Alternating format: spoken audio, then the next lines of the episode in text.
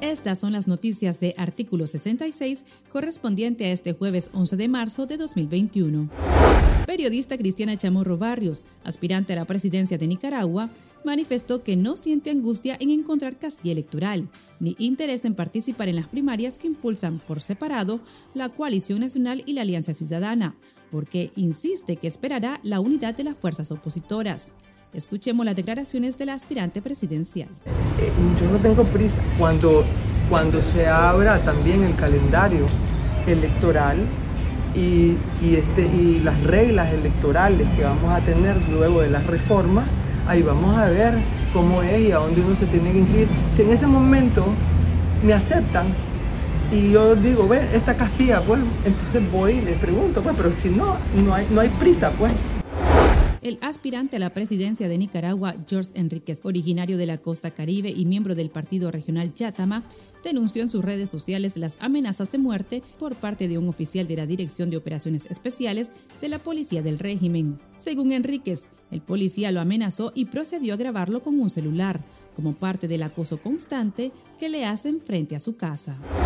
La Alianza Universitaria Nicaragüense, AUN, integrante de la Alianza Cívica y a la vez miembro de la plataforma opositora Alianza Ciudadana, se echó para atrás y decidió no presentar precandidato joven a la presidencia de Nicaragua. Los jóvenes optaron por únicamente participar en el proceso de selección del candidato de la Alianza Ciudadana, integrada por la Alianza Cívica y el Partido Ciudadanos por la Libertad.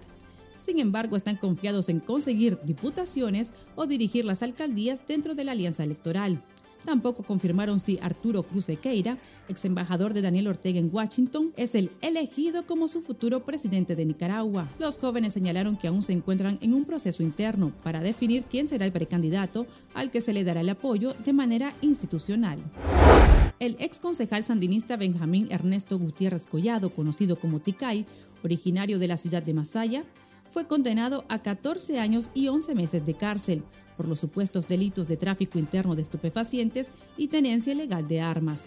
Los familiares sostienen que la condena responde a represalias por parte del régimen, luego que el exfuncionario de la alcaldía sandinista abandonara las filas de la dictadura para sumarse a las protestas de 2018.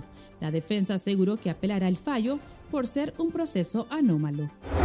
Román Chocolatito González se enfrentará el sábado 13 de marzo en Dallas, Texas, ante el pugilista mexicano Juan Francisco Gallo Estrada, por la unificación de sus títulos mundiales en peso supermosca. Esta sería la revancha que buscaba el boxeador azteca, luego de haber sido derrotado por el pinolero en una polémica decisión en 12 rounds.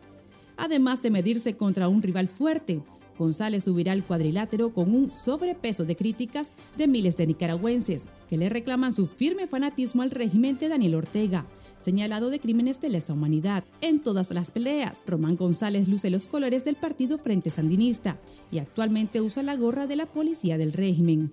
También es seguro que después de sus triunfos, su primer agradecimiento no es a Dios, a como solía hacerlo, sino a la compañera Rosario y al comandante Daniel Ortega, lo que ha causado indignación. Para el cronista deportivo Miguel Mendoza, estas críticas no le importan a Román González, porque el boxeador se representa a sí mismo y al gobierno en cada pelea aseguró que Román está en todo su derecho de hacerle propaganda a su régimen, así como también la gente tiene derecho a estar en contra de él por ser el símbolo de un partido. Mendoza señaló que el chocolate tiene más detractores y personas que lo quieren ver perder que fanáticos que lo apoyan.